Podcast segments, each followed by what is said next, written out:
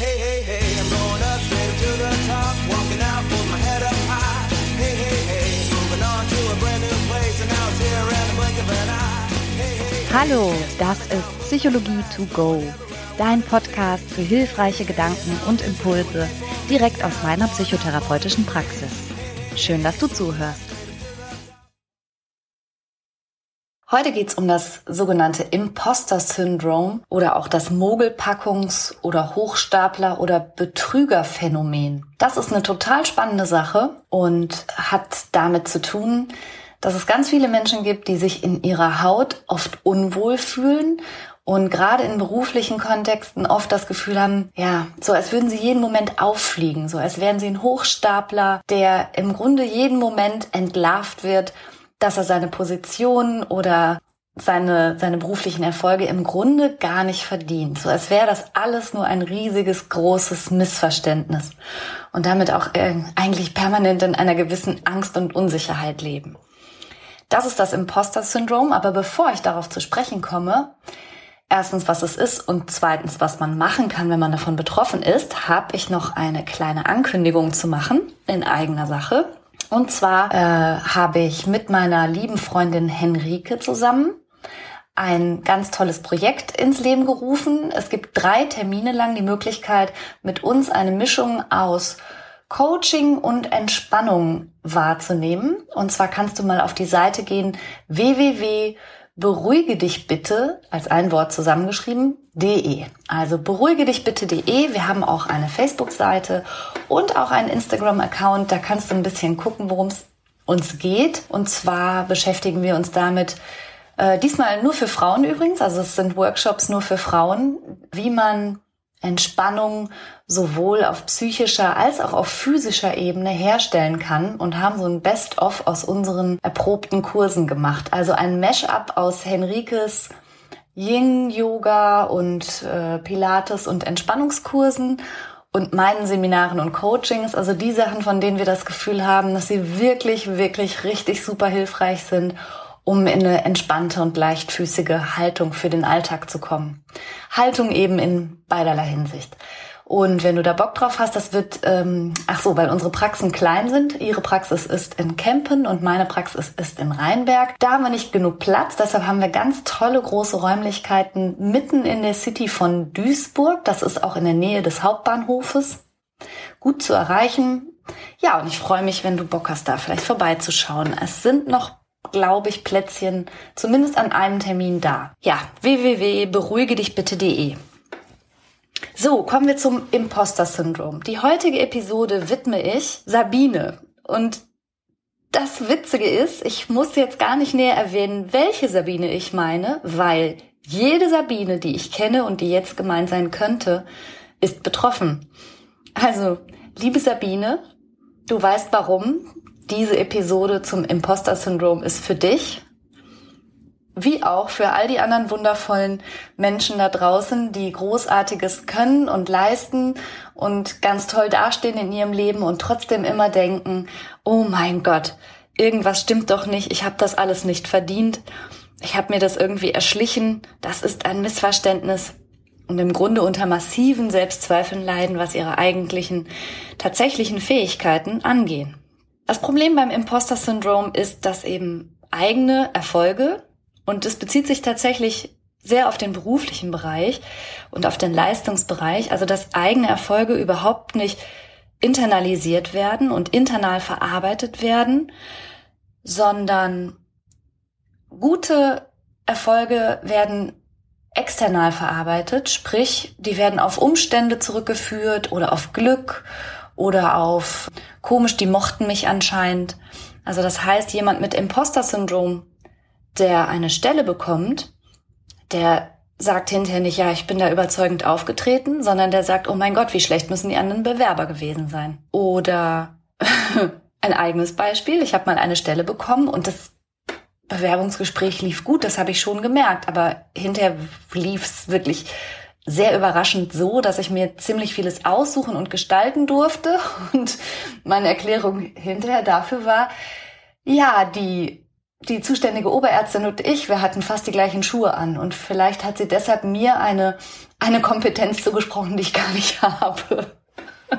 Also so, so geht das dann in einem, im Posterkopf zu. Also etwas, das gut läuft, wird external attribuiert und etwas, das nicht gut läuft, wird internal attribuiert. Also schlechte Ergebnisse sind auf jeden Fall die eigene Schuld, während gute Ergebnisse, ja, womit könnten die zusammenhängen? Mit Glück, Zufall, dass gerade der Chef einen guten Tag hatte oder dass die anderen alle dumm sind, dass sie einen im Grunde nicht durchschauen und einem Kompetenzen zusprechen, die man nicht hat. Eine ganze Zeit lang hieß es, dass vor allen Dingen Frauen unter dem Imposter-Syndrom leiden würden, also sich immer wie eine Mogelpackung fühlen. Allerdings äh, entspricht das meiner therapeutischen Beobachtung nicht. Ich weiß, dass auch ganz viele Männer darunter leiden und das ähm, scheint die neuere Forschung auch zu bestätigen. Also da ist jetzt nicht mehr die Rede nur von Frauen, sondern inzwischen schätzt man, dass zwei von fünf erfolgreichen Menschen gleichzeitig insgeheim dieses nagende Gefühl haben, diesen Erfolg eigentlich im Grunde nicht verdient zu haben. Ja, sondern eben ein Hochstapler zu sein. Männer wie Frauen.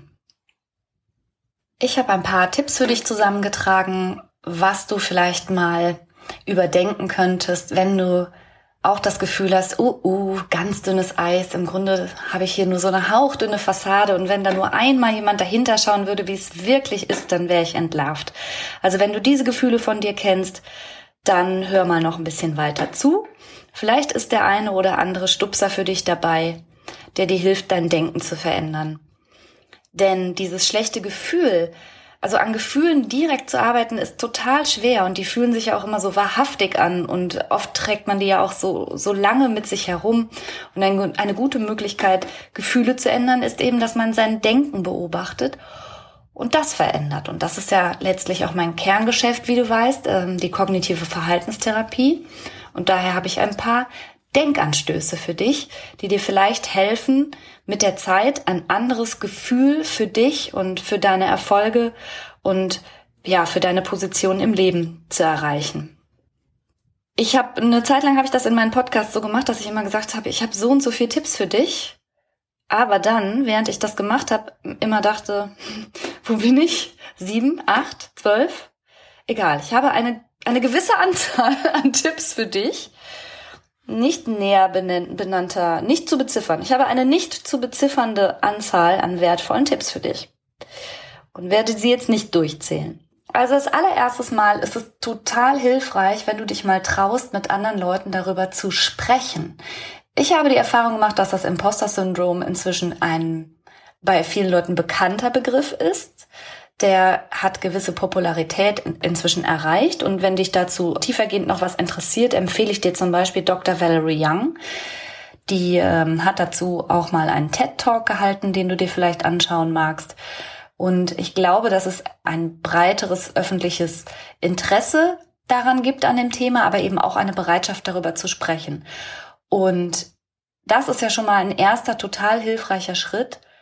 Ehrlich gesagt für mich der hilfreichste überhaupt zu merken, hey, okay, also wenn zwei von fünf Menschen darunter leiden, dann bin ich ja da in, in guter Gesellschaft sozusagen meine, meine Leistungen so, so gering zu schätzen oder zu denken, na ja, also wenn ich das kann, kann es ja nichts Besonderes sein oder was habe ich? Also mein Classic ähm, Imposter-Denken war immer und ist es manchmal immer noch, dass man immer etwas gut läuft.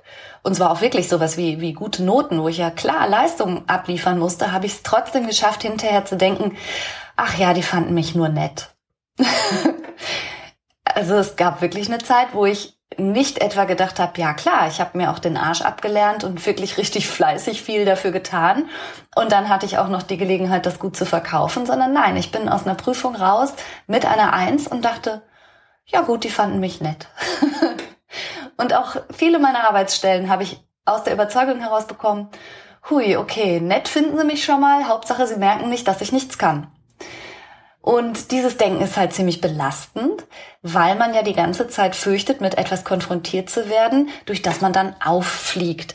Und es ist ganz wichtig, sich als allererstes mal mit Leuten darüber auszutauschen. Und ich glaube, das war der Beginn meiner diesbezüglichen Heilung, dass ich äh, mich mit einer Kollegin unterhalten habe, die es wirklich exakt so gefühlt hat, wie ich auch. Und wir haben uns gegenseitig ein bisschen da rausgeholfen, indem wir uns gegenseitig, weil wir uns vertraut haben, auch wirklich darauf hingewiesen haben, wenn wir mal wieder in diesem Zustand waren. Wir haben ihn den hohle Fritte Zustand genannt. Also wenn wir wieder mal dachten, dass wir nichts können und zu dumm sind für das, was wir da tun. Und ich benenne es jetzt auch bewusst Zustand und nicht Eigenschaft. Und das ist im Grunde ja auch schon der zweite Tipp, dass ganz viele Leute so hm, sich so selbstdefinitorisch festlegen und sagen, ich bin so. Aber dann ähm, mach dir bitte klar, wenn du dich so fühlst, ist das ein Zustand, in dem du jetzt bist. Du wirst dich nicht 24 Stunden am Tag in genau diesem Zustand befinden.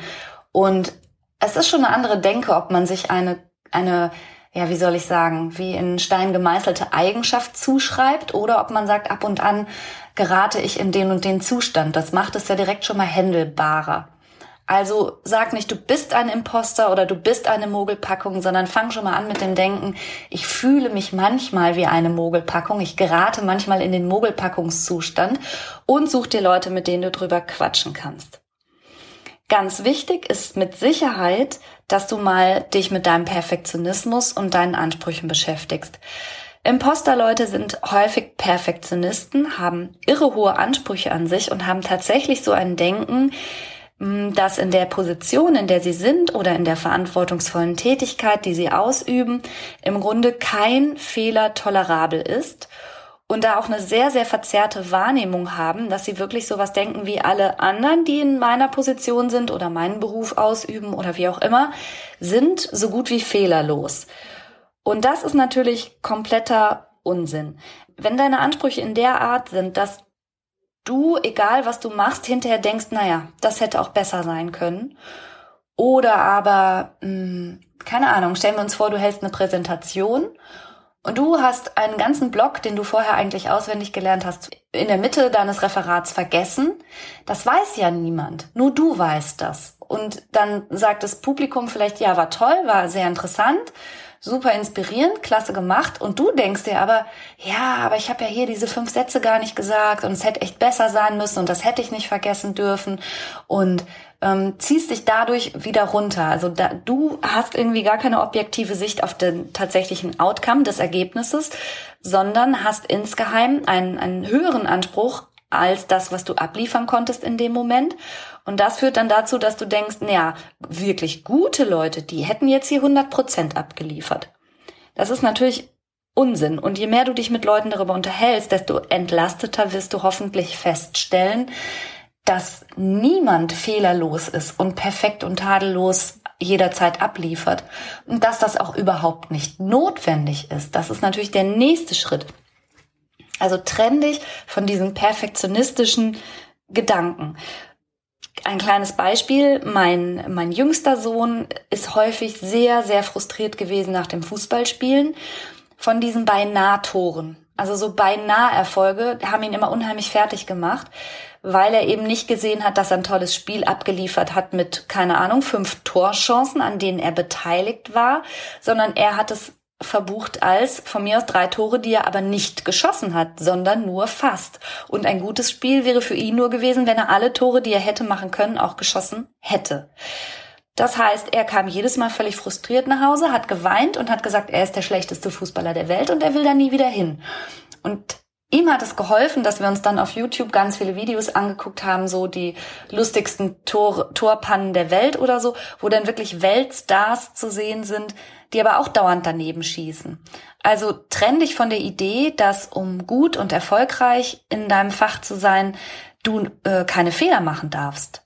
Das ist einfach faktisch falsch. Und tatsächlich ist der große Unterschied zwischen Menschen mit dem Mogelpackungssyndrom und dem der Menschen ohne Mogelpackungssyndrom, dass die letzteren sagen, pff, ja klar mache ich Fehler, so wie jeder. Und das ist ja auch gar kein Problem.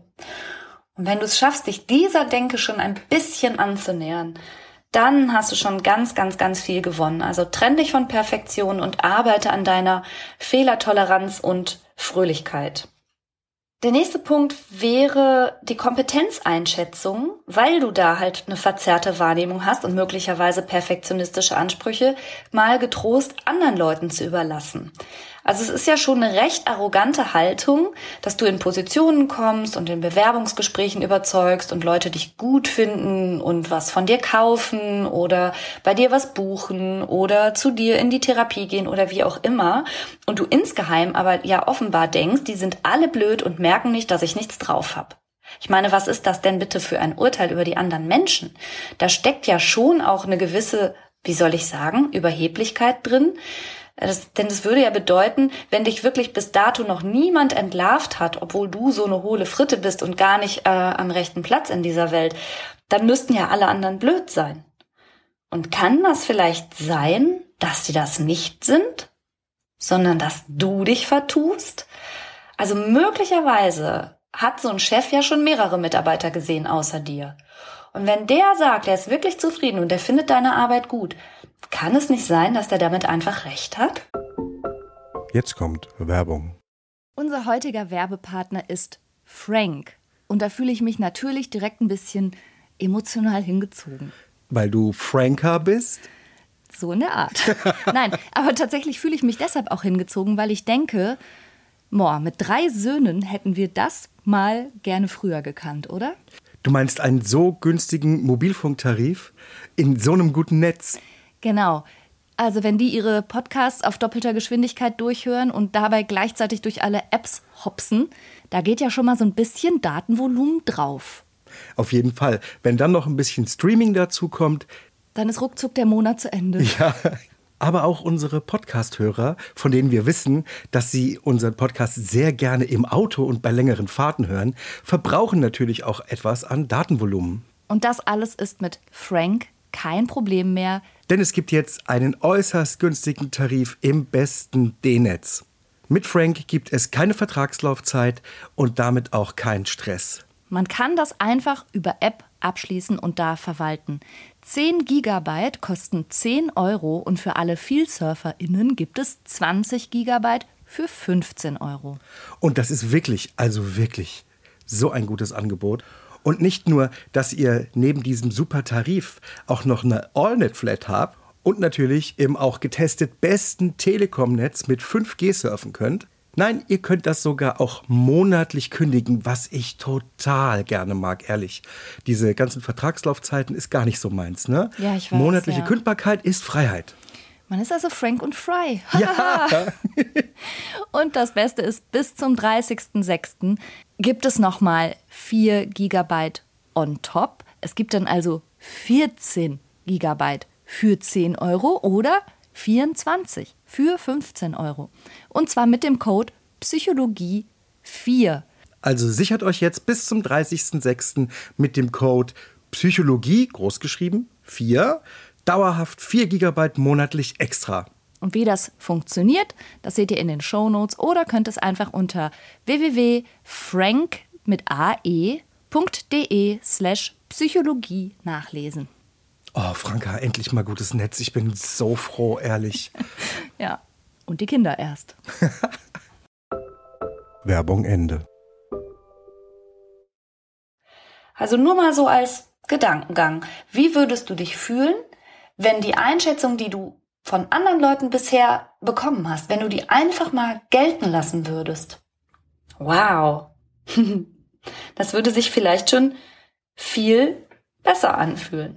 Und nicht zuletzt musst du ja auch irgendwas schon dazu beigetragen haben, dass du da bist, wo du bist und das tust, was du tust. Also Dinge fallen ja nicht vom Himmel, sondern Menschen haben dich beobachtet, haben mit dir gesprochen, äh, haben sich ein Urteil über dich gebildet und trauen es dir zu. Sind das wirklich alles Idioten? Also ich möchte dich da wirklich zu einer faireren Verarbeitung anregen. Und du kennst es vielleicht auch, es kam auch schon in einem anderen Podcast mal zur Sprache. Menschen haben ja ohnehin die Tendenz, Negatives und Kritik so um ein Vielfaches mehr zu verarbeiten als Positives, dass ich das nur an dieser Stelle nochmal bekräftigen kann. Das kann schon sein, dass dir irgendwann mal irgendwer ähm, was Kritisches gesagt hat über deine Arbeitsweise oder dass du Fehler gemacht hast. Das ist ja auch alles nicht das Problem. Solange du auch fair verarbeitest, wenn Leute dich gut finden, wenn Leute dir dankbar sind, wenn Leute sagen, ähm, das fand ich jetzt wirklich richtig toll. Denn als Imposter neigst du wahrscheinlich dazu, das sofort abzuwerten, abzuwiegeln, sowas zu sagen wie ja, ach, das war doch das Mindeste oder ja, das hätte doch jeder gekonnt, das war nichts, zu, nichts Besonderes und es irgendwie in die Vergessenheit sinken zu lassen. Und vielleicht hilft es dir, so positives Feedback, das du bekommst, auch zum Beispiel zu verschriftlichen und ein Heftchen anzulegen, wie Leute dich eigentlich finden, um da so ein bisschen mehr Fairness und Ausgewogenheit reinzubekommen. Ein weiterer Tipp liegt darin, dass du aufhörst, dich zu vergleichen. Das Problem beim Vergleichen liegt ja immer darin, dass wir ebenfalls so selbstwertzerstörerisch, wie man nur sein kann, sind und uns immer unser Schlechtestes mit dem allerbesten von anderen vergleichen. Ja, also das heißt, wenn, wenn du einen Tag hast, an dem du dich gerade eh pff, von mir aus hässlich fühlst, fahle Haut, Pickel auf der Nase oder so, und dann siehst du überall nur die wunderschöne, glatte, straffe, frische Haut in der, in der Umgebung und alle Kollegen sehen so strahlend aus. Ja, super, herzlichen Glückwunsch. Dann haben, ne? Also du weißt, was ich, worauf ich hinaus möchte. Dein Schlechtestes mit dem Allerbesten von irgendjemand anders zu vergleichen und dich dadurch immer wieder abzuwerten und vielleicht eben gar nicht so sehr die eigenen Standards, sondern dann auch noch so vermeintliche Superhelden in deiner Umgebung jedes Mal zu nehmen und dich damit zu messen das ist echt überhaupt nicht hilfreich. Und äh, das ist das, was uns arme Imposterherzen dann auch noch so richtig zerstört, wenn jemand alles so perfekt zu machen scheint. Uah. Also lass die Leute perfekt sein und glaub mir bitte eins, und das entlastet mich unglaublich ich wünschte wirklich so vielen Leuten, sie hätten die Chance, einmal meinen Job auszuüben und mal nur eine Woche lang von so fantastischen, tollen, erfolgreichen, klugen und hübschen Menschen zu hören, dass die sich alle so schlecht fühlen und alle so defizitär und alle so, so mangelhaft und alle so nicht gelungen. Also, das ist vielleicht ein bisschen gemein, aber mir hilft das sozusagen, ja, zu sehen, dass selbst die Leute, die ich von außen jederzeit für ganz, ganz fantastisch gehalten hätte, das ebenfalls nicht sehen. Das relativiert es halt so ein bisschen. Dass selbst die Leute, die du vielleicht bewunderst und uneingeschränkt super findest und uneingeschränkt erstrebenswert, auch die werden etwas haben, wo sie mit sich hadern. Oder möglicherweise haben sie selbst auch dieses Imposter-Syndrom und denken sich, huch, wie komme ich hierher? Wieso mache ich das, was ich mache? Und wieso trauen die mir das alle zu? Verrückt. Also vergleich dich nicht an den falschen Ecken. Vergleich ist blöd. Mach einfach deine Sache. Und dazu habe ich noch einen Tipp. Viel besser klappen Sachen oder man kommt überhaupt ins Tun trotz Imposter-Syndrom, weil man hat ja immer Angst, entlarvt zu werden, wenn man nicht noch eine Fortbildung gemacht hat und noch ein Zertifikat und noch ein Studium dran gehängt und mal mindestens äh, noch sieben Online-Kurse zu irgendwas besucht. Hilfreich finde ich den Gedanken an so eine Art Generalprobe. Also trau dich doch mal mit Sachen rauszugehen und ans Licht zu gehen und die zu zeigen und erlaube dir aber damit, wie bei einer Generalprobe, zu scheitern. Also ich kann diesen Podcast hier als, als Beispiel anführen. Der ist ja weit davon entfernt, perfekt zu sein. Du weißt, dass ich den unter ganz komischen Umständen unterm Tisch äh, hockend oder im Bett sitzend mh, mm, im Grunde so vor mich hin plaudernd mit dem Handy aufnehme. Das ist alles nicht perfekt, das ist mir bewusst. Aber hätte ich also nein, ich muss es umgekehrt erzählen. Ich habe mir damals gedacht, na ja, egal, ich mache das jetzt einfach mal für mich. Davon werde ich nicht dümmer, vielleicht macht's mir Spaß. Ich stell's mal online und wenn den drei Leute hören, okay, dann ja, ist ja gut. Und wenn es mir keinen Spaß macht, dann, dann mache ich einfach nicht mehr weiter. Es ist ja nur für mich. Es ist eine Probe, es ist ein Test und wenn es Spaß macht, mache ich weiter und wenn nicht, dann eben nicht. Also ich habe von Anfang an bewusst nicht diesen perfektionistischen Anspruch reingelegt, weil der mich, wie in allem, sicherlich gelähmt hätte. Und da schließt sich wiederum ein weiterer Tipp dran, also neben dem Generalprobegedanken und dem Better Done Than Perfect Gedanken, ist es vielleicht hilfreich, wenn du nicht nur an deiner Perfektion arbeitest, sondern dich wirklich darum bemühst, Peinlichkeit und Scham und Scheitern absolut willkommen zu heißen. Denn das große Grundproblem von Leuten mit dem Mogelpackungssyndrom ist ja, dass sie immer das Gefühl haben, sie werden entlarvt als zu dumm oder ähm, dann doch nicht so Experte oder nicht souverän genug oder nicht führungsstark genug oder oder. Also dahinter steckt ja immer eine Angst, entdeckt zu werden. Und vielleicht traust du dich aber einfach mal tatsächlich die Fassade ein Stück weit fallen zu lassen. Und wenn dir Fehler passieren und wenn dir Peinlichkeiten passieren und wenn du dummes Zeug machst, das sehen zu lassen und darüber zu sprechen und das eben gar nicht zu versuchen, hinter einer wie auch immer gearteten Fassade zu verstecken, sondern dazu zu stehen.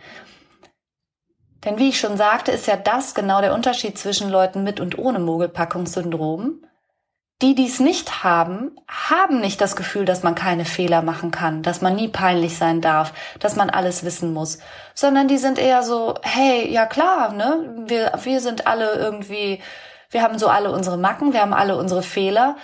Und das ist ja überhaupt kein Grund, nicht trotzdem mal nach vorne zu gehen oder sich was zuzutrauen.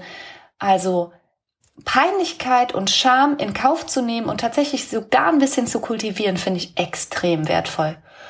Und vielleicht erzähle ich beim nächsten Mal ja meine absolut peinlichste Geschichte meines Lebens. Die erzähle ich inzwischen tatsächlich.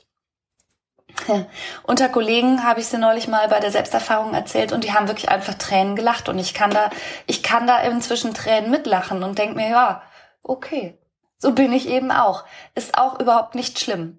Und ich glaube, je mehr man sich da auch rantraut an diese unangenehmen Gefühle, also die gar nicht vermeiden zu wollen, sondern zu sagen, boah, ja, das ist jetzt peinlich und ich schäme mich und ich bin aufgeregt und ich weiß auch nicht, ob ich gut genug bin, aber ich mach's trotzdem. Was auch immer. Lass dich nicht bremsen von deinem Mogelpackungsding, denn die ganz große Gefahr, die darin besteht, ist, dass du dich in einer kleinen Nische versteckst, weil du dich da sicher fühlst und denkst, hier entlarvt mich keiner. Und die andere Gefahr besteht darin, dass du vor lauter Not und Angst, du wärst nicht gut genug, irgendwas meinst überkompensieren zu müssen und dich kaputt arbeitest und fleißig bist und hilfsbereit und aufopferungsvoll, wo es gar nicht nötig wäre und du da über Grenzen hinausgehst, nur, nur damit ja keiner merkt, dass du es irgendwie dann doch nicht so drauf hast. Das sind wirklich die Gefahren, die beim Imposter-Syndrom dahinter liegen. Und je entspannter und fehlerfreundlicher und ja, weniger schamhafter, äh, schamhaft und so du schaffst zu werden, desto entspannter wird's dir gehen und desto mehr kommst du vielleicht dahinter, dass ganz, ganz, ganz viele Menschen sich genauso fühlen wie du und dass wir trotzdem alle mit Fug und Recht da sind, wo wir sind und das machen, was wir machen. Und wie heißt die Kölsche Weisheit immer, jeder Jack ist anders, aber darin steckt auch, dass jeder überhaupt erstmal ein Jack ist. Und das kann ich tatsächlich aus meiner therapeutischen Sicht auch nur bestätigen. Wir sind alle ein bisschen Jack. Und das ist total okay.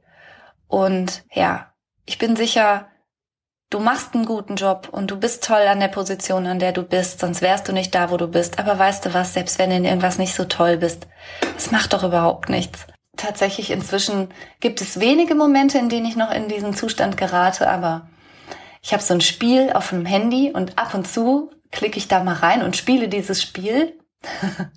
und da ist mein Spielername immer noch Fritte. und das erinnert mich an die hohle Fritte-Zeiten und an die Zeiten, als ich das erste Mal mit meiner Kollegin darüber gesprochen habe, dass ich mich immer so, so schlecht und mangelhaft fühle. Und ich bin sehr, sehr froh, dass es wenige Momente nur noch sind in meinem Leben. Und ich wünsche dir auch, dass du genau dahin kommst und mit dir selber sehr versöhnlich und zufrieden sein wirst. Vielen Dank fürs Zuhören. Und äh, vielleicht sehen wir uns bei Beruhige dich bitte in Duisburg. Da würde ich mich total drüber freuen. Und wenn du Themenwünsche hast, dann wie immer schreib mir.